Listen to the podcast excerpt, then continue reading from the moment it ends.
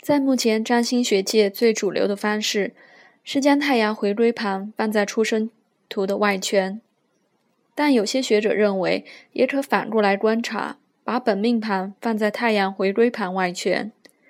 最主要的原因是认为太阳回归是这一年的演化，其分工带来了不同的生活层面，所以必须以太阳回归盘为主。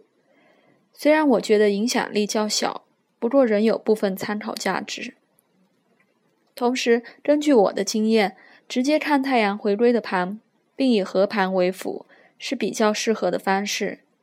但若合盘上出现相位时，影响力可是很大的，千万不可以忽略。而解读太阳回归与出生图的合盘重点如下：本命内圈，太阳回归外圈。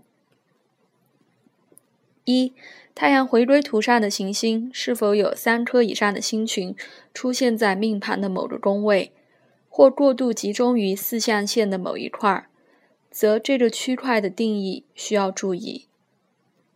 二、太阳回归图上的上升天顶落在本命哪一宫，同样表示这一年哪些领域最容易有重要的事情发生。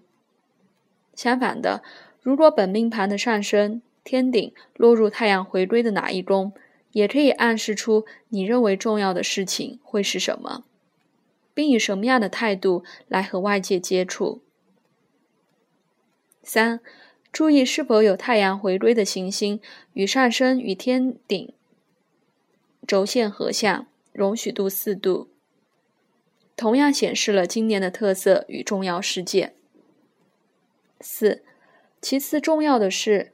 太阳回归图当中的行星是否有和本命行星产生相位？先看浅强硬相位，然后找出两度以内的所有相位。注意图形相位出现梯形三角或大十字之类的。五、解释这些相位时，按照下列步骤来做综合的诠释：行星本身的定义，行星在命盘的宫位。行星守护的命盘宫位等。六，在判断公主星时，利用出生图的宫位。